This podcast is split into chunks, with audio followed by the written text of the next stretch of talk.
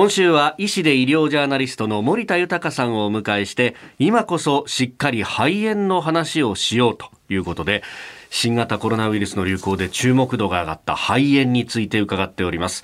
えー、昨日そして今日も高齢者の間で広がっている誤嚥性肺炎というものについてこれどうなんですか？亡くなってしまう方っていうのも結構いらっしゃるんでしょうか？東京都健康安全研究センターによると、はい、2019年誤嚥性肺炎が原因でお亡くなりになった方は4万人いると考えられています。全国で4万人ってことですね。で10年後にはですね死亡者の数がおよそ13万人ですから、はい、現在の3倍以上になるんではないかと考えられています。これは高齢化に伴って誤嚥で肺炎を起こすということなんでしょう。あのまあ食事中に結構むせたりとか飯田さんされます、はいあなんかあの水飲んだ時に変なとこ入ったりとか、うん、たまにあるんですよね。ここのとこ確かになんか増えたような気もして、例えば横になった時に、はい、こうむせるとかってあります？あ最近あるんですよ。寝てて上がってくるような感じでゲホゲホやることがあったりしますね、うんあとはですね、はい、隠れ誤嚥と言われていて、そんなに自覚症状がないままに誤嚥が起きているっていうこともあるんですね。例えば、まあ、睡眠中に本人が知らないまま唾液などが気管とか肺に入り込んでしまうと。まあ、特に年配の方にこれが多いというんですね。あとさらにですね、食べた後にすぐ寝るといった行動が問題になることがあるんです。なるほど。実はですね、横になる時の体の向き、食べた後ですね例えばゴロンとしたい時に、右側が下か、左側が下かによっても危険度に差が出てくるんです。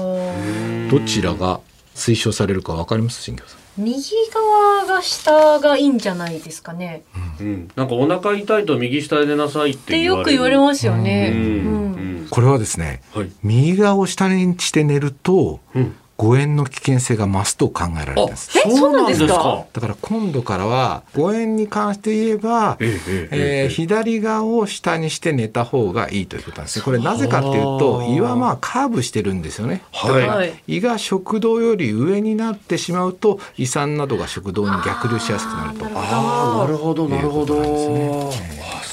いうことか。食べた後ゴロンとした時にむせてしまうという方はこう体を気をつけて横になるっていうことが必要ですよね。みんなが全員やらなきゃいけないっていうことではないと思いますね、あの誤嚥性肺炎は空気の管の方へ間違って食べ物とか飲み物が入ってしまうということで起こるんですが、まあ、そこを鍛えればいいということなんでちょっとトレーニングする方法というのをですね、ご紹介したいと思います。お願いします、えー下舌の体操なんですね。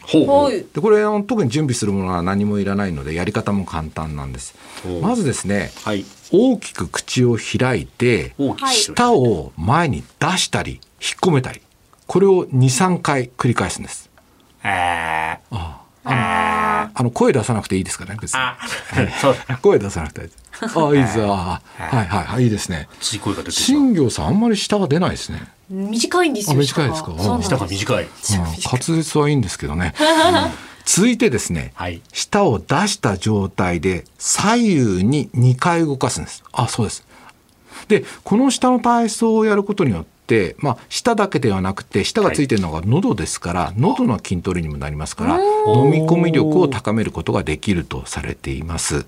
さらに今大切なのはですね仮に誤嚥が生じた時にも気管や肺に入る細菌などを少なくするためにきちんと歯磨きをしたり場合によっては舌磨きをしたり、まあ、口腔ケアに気をつけるということですよね。なるほど結構これ舌引っ込めたりとか、まあ、要するに前後左右みたいな感じですよね。そうです、ね、疲れますねこれね。下の根元の部分がより疲れますよね。いやそれがいいんですよね。そうなんですか？根元の部分がこの気管と食道に物をどうやって空気をどうやって通すかっていうところをああそっかそっか。へえ。なんかねあのこういうののトレーニングだから喉のところをこうトレーニングするのかと思ったらそうじゃないんですね。そうですね。喉まで行っちゃうともうこれは気管に入ってるってことそうですね。えー、いややってみたいと思います。